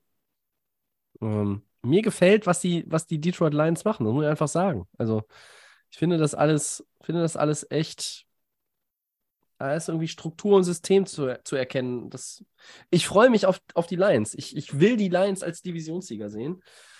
Ähm, freue mich auch immer, wenn die Packers die Division gewinnen, aber äh, in der Division ist, glaube ich, Jared Goff, Achtung, Hot Take, der beste Quarterback. Ja, habe ich gesagt, besser als Kirk Cousins. Ja, gut, das ist ja vielleicht kein Wunder, aber besser als Jordan Love? Das ist die Frage. Auch besser als Jordan Love. Die Frage ist eher, ist er besser als Justin Fields? Hm. Und da sage ich, ist er auch. Ja. Ja. Wäre es halt ein Nummer 1-Pick gewesen. Wie Baker Mayfield. Ja, ja. Ja. Das äh, werden wir alles mal in den Vorbesprechungen zur neuen Saison diskutieren müssen. Ja, ja, auf die freue ich mich jetzt schon. Aber langsam müssen wir auch ein bisschen Vorbereitung vom, vom, zum Draft jetzt. Ne? Es geht Richtung April. April ist Draftmonat. Ne? Christian, wir haben ja noch einen gemeinsamen Nicht-Football-Ausflug vor uns Anfang April Ja. und äh, danach werden wir auch noch mal einen, einen schönen Mock-Draft hier äh, präsentieren. Äh, ich bin mir noch nicht so ganz äh, im Klaren darüber, ob ich den äh, mit, Expertise oder mit Wahnsinn äh, ausfüllen soll. Also mein Mock-Draft. Ähm, so einfach, es gibt ja so, es gibt ja so schöne äh, Mock-Draft-Modelle, das kennst du ja auch, die so, so, so Trade-happy sind, irgendwie, wo Ja. wo, wo wilde äh, Sachen drin sind, wo, wo viele Trades einfach eingebaut werden. Ähm, vielleicht auch überraschende Picks einfach, dass man jetzt sagt, ja, okay, also äh, Will Levis ist der Nummer 1 Overall-Pick und, und nicht CJ Stroud oder Bryce Young. Ich weiß noch nicht. Am, am Ende wird es wahrscheinlich doch wieder, ja, Richardson. Bei dir ist Richardson, ja. Ja. ja. Ja, aber du hast recht. Wir werden uns so langsam auch auf den Draft einstimmen. Ähm, so ein schlapper Monat ist es noch. Aber ich glaube, für heute sind wir erstmal durch, ne? ja, sind wir. Ja. Passt. Schön. Dann war das Episode 259 von Delay of Game. Wir bedanken uns fürs Zuhören. Ich bedanke mich bei dir, Christian. Sehr gerne. Äh, Podcast gibt es wie immer äh, kostenlos, also äh, es gibt keine Paywall hier. Bei Soundcloud, bei Apple Podcasts und bei, Spotify. so ist es, at Delay of Game NFL bei Facebook und Twitter, Delay of Game unterstrich Podcast bei Instagram. Wir wünschen euch eine angenehme Woche. Wir sind nächste Woche wieder da. Dann sind meine Eishockey-Playoffs aller Voraussicht nach vorbei und es spricht viel dafür, dass wir uns am Dienstagabend wieder hören. Bis dahin, wir sind raus. Ciao.